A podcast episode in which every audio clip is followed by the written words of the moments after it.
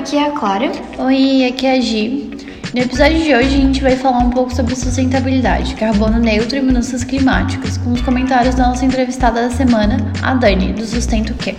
A Dani tem MBA em gestão de empresas e começou a se envolver com sustentabilidade em 2005, ao ser escolhida para inaugurar uma agência do Banco Real ABN, que era uma vitrine de estratégia de sustentabilidade da organização e o primeiro prédio certificado pelo IED no Brasil. Em 2017, ela começou a compartilhar conteúdos no Instagram com o seu arroba sustenta o quê.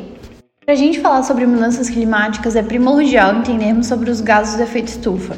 A gente escuta muito o termo gases diz, mas nem sempre a gente sabe o que realmente significa. Então a Dani simplificou para a gente.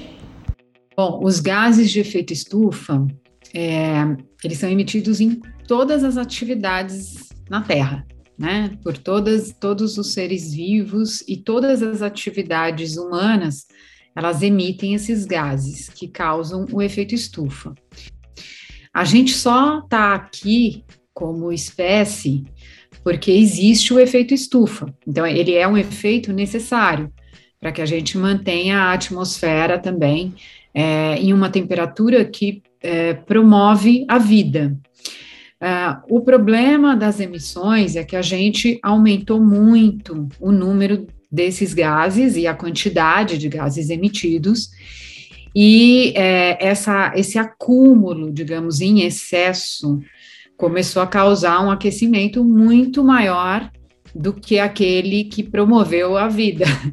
Então a gente passou desse limite, né, desse equilíbrio, e a gente começou a ter é, de 100 anos para cá uma aceleração muito grande. Então, como a Dani explicou, o efeito estufa é um fenômeno natural e que deve acontecer na Terra. Mas devido à emissão excessiva desses gases, eles acabaram contribuindo para o aquecimento global. Os gases, eles têm, é, eles têm uma função, né? Só que nós passamos desse limite, passamos muito. E aí a gente tem uma medida, a gente convencionou né, medir esses gases pelo carbono. Então a gente escuta, né, qual é a pegada de carbono, quanto de carbono emite, quanto a sua empresa vai se comprometer a reduzir as emissões de carbono. O carbono é uma medida mas a gente tem gases que têm é, efeitos mais maiores, como o metano, por exemplo, né, que tem um, um, efeito de aquecimento de até 200 vezes mais, e a gente tem gases que vão que demoram muito mais tempo do que o carbono para se para serem absorvidos. Né, pela, pela natureza, pelos organismos. Então, a gente tem gases que podem ficar aqui muito mais do que 200 anos. Então, esse é o isso gera esse acúmulo, né? Eu tenho vários tipos de gases, eles se dissipam em tempos, em períodos diferentes, de formas diferentes. Eles aquecem a Terra de forma diferente. Ou seja, a gente não pode separar o efeito estufa da crise climática o carbono ele tem outras consequências um, é, para a saúde das pessoas. A gente está sempre olhando em primeiro lugar para para a espécie humana, né? Então a gente mede muito o que acontece conosco nas cidades. Aqui no é, a gente tem um, um médico que é o Dr. Paulo Saldiva e aqui na Universidade de São Paulo e ele mostra muitos estudos que ele acompanha há muitos anos já aqui na cidade os efeitos para a nossa saúde dessa poluição do carbono, né? Então, é, a gente tem uma cidade que tem muito carro, né, tudo, nosso transporte no Brasil, é, a base dele é a rodovia, né? Então, esse gás em si, é, ele tem muitos outros efeitos, né? Corrosivos nos prédios, ele tem esses efeitos na saúde das pessoas. Então, a gente tem uma ocorrência muito maior é, de problemas respiratórios e de problemas cardíacos, que é uma coisa que a gente não, não relaciona diretamente, né? E, e também de diabetes. Então, aqui a gente tem outros problemas de saúde relacionados à poluição é, e que estão relacionados à emissão é, nas cidades, que é predominantemente de carbono. Né? Então, é, a, a, gente tem outros, outras questões relacionadas a isso. E tem outras tecnologias também tentando usar, assim, de transformar esse problema em, em solução, né? Porque quando a gente olha para a natureza, o que é mais mágico, né, e mais encantador, eu acho que é como é que uma uh, como é que a natureza pega essa é, essa química, né, simples, né, de um, um, poucas moléculas, né, de, de é, diferente, assim, pouco, pouco diferenciadas. Tipo, eu pego o carbono e eu faço tantas coisas diferentes com o carbono quando eu sequestro o carbono através de uma folha e tal. Eu transformo num açúcar, eu transformo, sei lá, em, em várias coisas, né, numa fruta. A gente ouve falar muito sobre a neutralização do carbono. Como é que a gente pode neutralizar a nossa emissão de gases pessoal no nosso cotidiano? Isso é possível? Então, neutra a neutralização é, a gente não consegue neutralizar, né? A gente, esse, esse eu acho que é, o, é a meta, quando a gente coloca as uhum. metas, né? A, das empresas e junta isso e dos países e coloca lá a meta do mundo, por exemplo, né? Da COP a gente vê que a meta somada de todas essas nações, é, ela levaria a gente a 3 graus, né? É, e aí a ideia do, da COP era justamente essa: a gente tem que reduzir essas emissões e, e, e, neutralizar com relação às emissões que a gente tinha lá em 1950, né? Então, assim, não poderíamos crescer em relação àquela data. Agora, a gente emite, toda vez que a gente respira, a gente emite. Então, é, tem, tem, tem uma diferença aí, a gente precisa mitigar e chegar nesse nível, mas assim, a gente, é, a gente não consegue ser zero, né? A gente tem que voltar para esse equilíbrio, mas a gente não consegue ser zero. Isso é uma coisa importante para as pessoas entenderem. Então, quando um país resolve emitir, por exemplo, um título e vender um crédito de carbono para uma outra nação, que já acontece, a gente tem vários países criando políticas e querendo jogar, comprar a conta dele com dinheiro, né? Então, ah, aqui a gente desmatou muito e a gente tem várias empresas é, que exploram petróleo, então a gente vai comprar um papel lá da, da, da sei lá, da, da Costa Rica e, e, vai neutralizar. Não tem como, né? Porque aquilo está sendo emitido lá do outro lado do planeta e vai ficar tudo ruim ali, vai ter um efeito cascata. Então, assim, essa coisa de neutralizar precisa entender que sentido que a gente está falando isso, porque não dá para a gente é, comprar a nossa neutralidade, sabe? Assim, na verdade é um compromisso, esse esse é o nó, é o maior nó dessa questão, né? Porque você vê as nações brigando para criar mercados, para criar, criar instrumentos e mecanismos, mas não está fazendo o que tem que ser feito, porque o que tem que ser feito, na verdade, é mudança sistêmica, uhum. e é difícil você fazer, você vai mexer com lucro de empresas muito gigantescas, transnacionais, né? Explora, né? Assim, grandes exploradores que estão aí há 300 anos explorando petróleo e que, assim, como é que se mexe nesse tipo de estrutura econômica?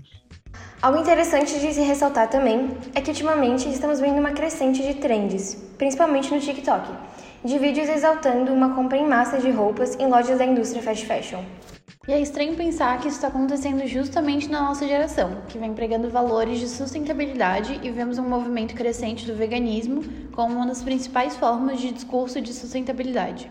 Ou seja, há uma grande contradição de valores no que diz respeito a essa geração. Eu acho que assim, a gente tem caminhos, né?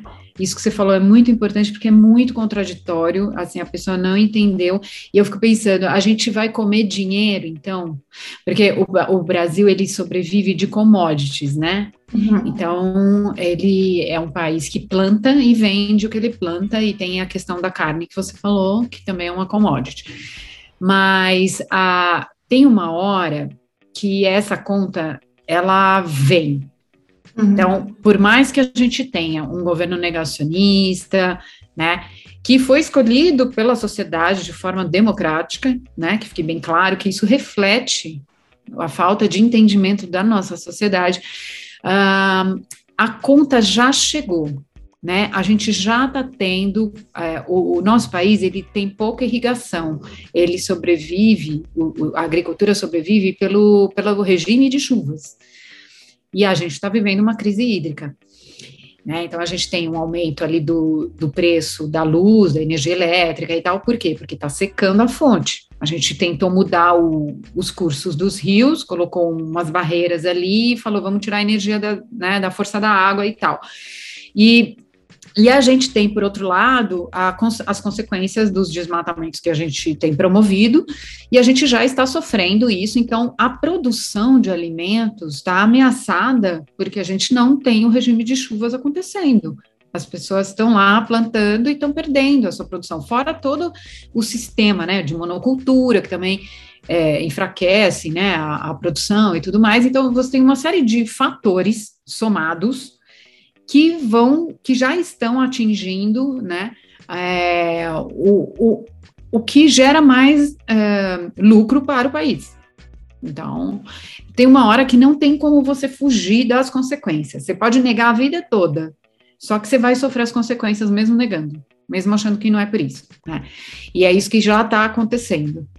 E aí eu fico pensando, então, né? Se assim o lucro é o mais importante, então vamos comer notas de, de dinheiro, porque a gente a gente está falando de, de questões básicas, de água, a gente está falando de é, e de comida, aqui nesse caso, né? As pessoas que compram, elas ainda falam, ai, mas eu tô é, movimentando a economia, né? Comprando 30 blusinhas porque eu tô movimentando a economia. Eu acho que a gente volta aproveitando, né? A gente tá. É Simple Talks, né? Simple uhum. Talk, Simple Organic. É, o, a, essa é a medida. A medida da, é o necessário versus o excesso. Tudo uhum. que foi excesso é o que está errado. Então, quando eu olho para o luxo, naquele sentido de excesso, tenho muitos, tenho materiais assim, dourados, não sei o que, muito, né? Tudo que é muito, que é relacionado a luxo, né? É o que é que está dando errado. É esse excesso. As 30 uhum. blusinhas, uma para cada dia do mês, assim, não preciso lavar, né, por exemplo. Uhum. Só que dura três lavagens, né? Enfim. Continuando sobre o nosso papel como consumidor, a Dani comenta aqui. Eu acho que a gente, a maior contribuição que a gente tem é quem a gente escolhe para fazer as políticas públicas. Essa é a maior contribuição que a gente tem. Né? Seria muito legal falar para você, ah, compra do lugar certo. Sim, é lógico que toda vez que a gente compra, a gente está assinando embaixo de tudo que aquela empresa faz. Então, é, a gente chama tecnicamente isso em licença para operar né, hum. na, no, no, vocabulário cor, corporativo, assim, de consultores e tal, a gente chama de licença. Toda vez que a sociedade ela compra produtos de uma empresa, ela deixa aquela empresa ali é, tranquila no local que ela está instalada, não faz nenhuma, nenhum movimento, nenhum abaixo assinado contra aquela empresa, eu estou autorizando aquela empresa a usar a água do meu bairro, o saneamento do meu bairro, a vender, a fazer propaganda, um monte de coisa, né? Emitir gases, etc. Então, isso chama licença para operar. Então, quando eu é, escolho uma empresa, né?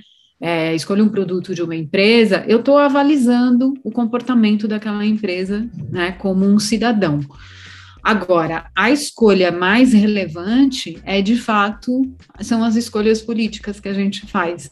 Porque quando a gente tem a, a, a, legislação, os planos de governo, é, o quanto aquele governo vai, vai colocar e cobrar de impostos dessa empresa, as regulamentações, quais as licenças que ele vai exigir dessa empresa.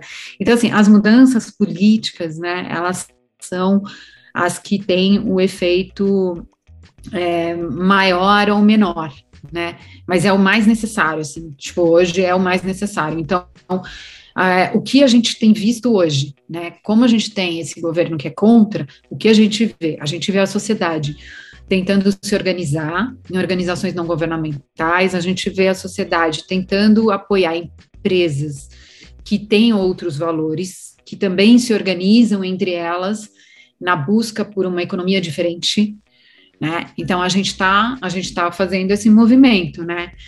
Nós aqui, assim, com as práticas, enfim, vários movimentos empresariais, mas mesmo eles sozinhos, sem o governo, não dá, porque o governo é que organiza tudo, né? A, a, assim, ele depende de muita coisa também. E, enfim, é, é o, eu acho que é o maior dilema, né, do, do, da sociedade atual, é que tudo é complexo.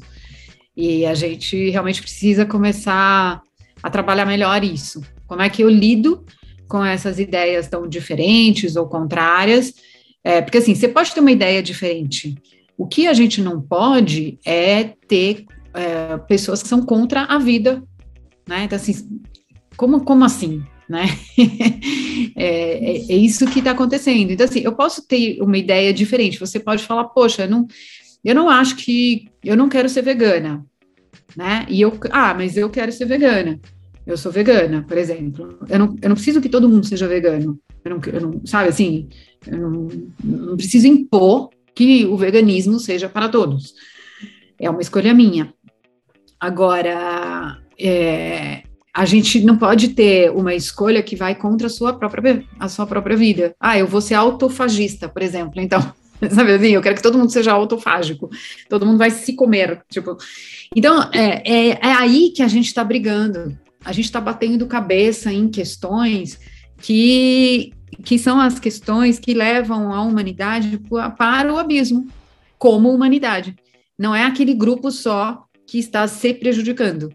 A gente está prejudicando a vida humana como um todo. Então, eu acho que a gente, a gente precisa se organizar melhor para que a gente tenha a força de quem é a favor da vida seja a maioria e que o grupo que não é a favor, que ele só extingua ele mesmo, não, né? Não os demais, assim. Essa aqui é, acho que é a ideia, né? Acredito que está completamente relacionado à grande segmentação de grupos, tanto politicamente quanto socialmente, é, no qual esses dois grupos eles têm o mesmo objetivo, o mesmo produto final, mas os caminhos são diferentes e os ideais também. E por conta disso, é, a gente fica numa briga eterna sobre quem vai conseguir ter o poder, sendo que na verdade é, o objetivo de todas as pessoas é o mesmo. É uma questão de valor. Porque, assim, na natureza, você também tem essas brigas por poder, né? Você tem ali várias espécies, a gente pode olhar qualquer documentário e tal, que mostra que, ah, tem um macho querendo atrair a fêmea para casalar e tal. Mas, assim, qual é, é o que está levando eles a, a essa briga? que é uma briga individual, não é uma briga também como a gente faz, né, de países contra países. É, o que está levando, no fundo, é o valor prioritário que é da, é, da é, que, a, que a espécie se multiplique, enfim, continue viva. Perpetue. Né? Que perpetue, é, que os genes sejam levados para perpetuação, etc, etc. Mas, assim, aqui, na humanidade, o que a gente vê é uma questão de valores, é essa base. A gente não está é, de acordo nos valores. Porque na briga de poder e dinheiro, é, não tem esse, esses valores fundamentais que nos unem, que é a vida primeiro. Primeiro, manter a vida da espécie. A gente não está, sabe assim, de acordo com isso. Porque as coisas que estão sendo feitas, elas, é, elas contradizem esse valor fundamental, que é a gente sobreviver como espécie. Então, eu acho que a gente precisa olhar mais para a natureza e ver como é que né, o leão come a outra espécie lá, o, o veado, o cervo, não sei, a zebra e tal. Mas quando ele não está com fome, eles estão ali convivendo, entendeu? E uhum. a gente não. A gente, a gente não consegue fazer essa, ter essa convivência. Uhum. A gente tem que estar o tempo todo nessas guerras, nessas, sabe? Qual é o país que, que tem mais poder? Qual é o país que está é, é o, o, líder que cria mais armas para destruição em massa e tal. Então é uma questão de valores, é no berço que a gente muda isso. Uhum. Isso muda antes do neném nascer, você já está passando valores para ele. Você já está fazendo desenvolvimento humano, você já está, sabe, fazendo. É, ele ouve a voz, ele ouve carinho, ele ouve, ou ele ouve briga, ele ouve não sei o quê, e ele já está formando ali. É, eu, eu não sei, eu acho que a gente precisa voltar para essa fase, assim, que é criar os recriar, né, assim, os valores humanos nas pessoas, aí a partir daí, ah, eu acredito em vários deuses, eu acredito em um, eu acredito nisso, eu acredito naquilo, eu quero comer isso, quero comer aquilo e tal, e tudo bem. Mas aquilo que é preservação da espécie tem que ser a, a prioridade, né? E uma coisa que chegamos à conclusão desde o primeiro episódio é que a educação é um dos pontos chaves para que a gente consiga mudar essas problemáticas. Ter uma sociedade com acesso à informação é fundamental. E não é educação formal, tá? Uhum. Eu estou falando de, uma, de um conhecimento que não é educação formal, não é necessariamente. Ele pode ser formal, pode estar dentro da escola, mas não é obrigatório que esteja dentro da escola. Uhum. E, e, e, aí é, a gente a gente fala assim de, de educação, né? E tem uma coisa muito legal que a gente pode olhar e falar, sim, isso é para longo prazo, porque é uma mudança estrutural. Mas, por exemplo, quando a gente olha, tem um grupo de pesquisa que ele estava olhando sobre o embranquecimento dos corais, e tem um outro grupo que estava olhando é, para restauração de áreas degradadas, né? E esses dois grupos, eles, em poucos anos, eles viram a natureza se regenerar. A gente achou que não, que nunca mais. Pronto, morreram. Então, assim, tem esse grupo de Recife, Amazônia e tal, que monitora os corais, eles viram voltar em, pouco, em menos tempo do que a gente imaginava, e o grupo também que está acompanhando outras áreas, né, terrestres, né, de reflorestamento e tal, de, de recuperação, viram que, assim, a natureza responde mais rápido, até do que a gente imagina. Então, é, quando a gente fala assim, ah, não tem tempo, acabou o mundo, né? Vamos aproveitar esses poucos minutos que faltam. Mas eu acho que, que talvez a gente possa ser surpreendido. Né? Se a gente cuidar daquilo que a gente está errando muito, que é entre a gente, a gente erra muito primeiro entre a gente, e isso reflete no que a gente faz com o resto do planeta. Mas se a gente olhar para isso e tiver essa firmeza assim de caráter, de valores e, e falar tudo bem, é para longo prazo, mas vamos fazer, pode ser que a gente seja surpreendido com consequências antes do que a gente imaginava, né? Porque a gente não sabe. A ciência, ela não é uma, ela não é exata, né? Ela trabalha com probabilidades, né? É, ela fala, ela olha para o passado e fala, olha, isso aqui, né? Pode, provavelmente vai acontecer isso, porque quando aconteceu né, lá atrás, foi assim que, né, que as coisas se desenrolaram e tal. Então, assim, ela não é uma ciência exata, ela não, ela não tem uma, uma fórmula que fala, faça isso que vai dar certo, mas ela está trazendo o que ela consegue descobrir. Então, talvez a gente consiga se surpreender, né, se a gente fizer aquilo que a gente já sabe que, né, que, que é o certo. E para finalizar esse episódio, a Dani dá um último recado. Eu acho que hoje, quando a gente fala de é, crise climática, a gente chama de emergência já, né, climática. É, o mais importante é realmente você não consumir o, o produto do desmatamento. E tem madeira, que é de desmatamento, né? É, tem, tem outros produtos também que estão dentro dos produtos, por exemplo. Mas assim, o realmente o maior impacto é da carne, né? Da carne de, de boi, né? Do gado. Então, é, diminuir essa carne, porque a gente não consegue saber a procedência, é realmente um, o fator mais relevante, né? Porque essas empresas elas estão envolvidas com corrupção também, elas, têm, elas têm outros produtos químicos que elas vendem, elas têm várias marcas, elas não vendem só carne, né? Elas vendem um monte de coisa, elas estão envolvidas, assim, eu sou vegana, então para mim é inadmissível é, o sofrimento que eles impõem aos animais, como se aquilo, né, assim, ah, as, as outras espécies só estão aqui para nos atender, então tem uma, uma série de outras questões, mas sim, quando você diminui e faz a conta, né? Viagem de avião, diminuir o consumo de carne, isso vai ser o mais relevante na tua pegada de carbono. É, e eu acho que as pessoas precisam é, amadurecer como cidadãos, né? E entender que a política faz parte da vida em sociedade. Não se vive sem. Se você não está fazendo a sua parte, né? Se você está alheio, acha que está alheio à política, na verdade alguém está fazendo para você. Então, a gente realmente precisa tomar consciência disso, ser cidadão, né? E cada um vai fazer aquilo que lhe compete, que, que consegue ser capaz de fazer e tal, mas tem que fazer. Não dá mais para a gente viver em 2021, sabe, é, sem se envolver com tudo isso que nós estamos falando. Não dá. Não dá. Se você acha que você não está envolvido, alguém está fazendo por você e talvez não seja a escolha que você gostaria que tivessem fazendo por ti, né? Então, a gente precisa realmente acordar e ir atrás de alguma coisa que te motive, né? Dentro desses 17 objetivos, de repente, dos ODS, os Objetivos do Desenvolvimento Sustentável, você tem 17 temas. Escolhe um tema que te agrada, que te motiva a estudar, a entender, sabe? E, e vamos fazer alguma coisa para esse mundo ser melhor, porque a gente vai embora e ele vai ficar aqui, né?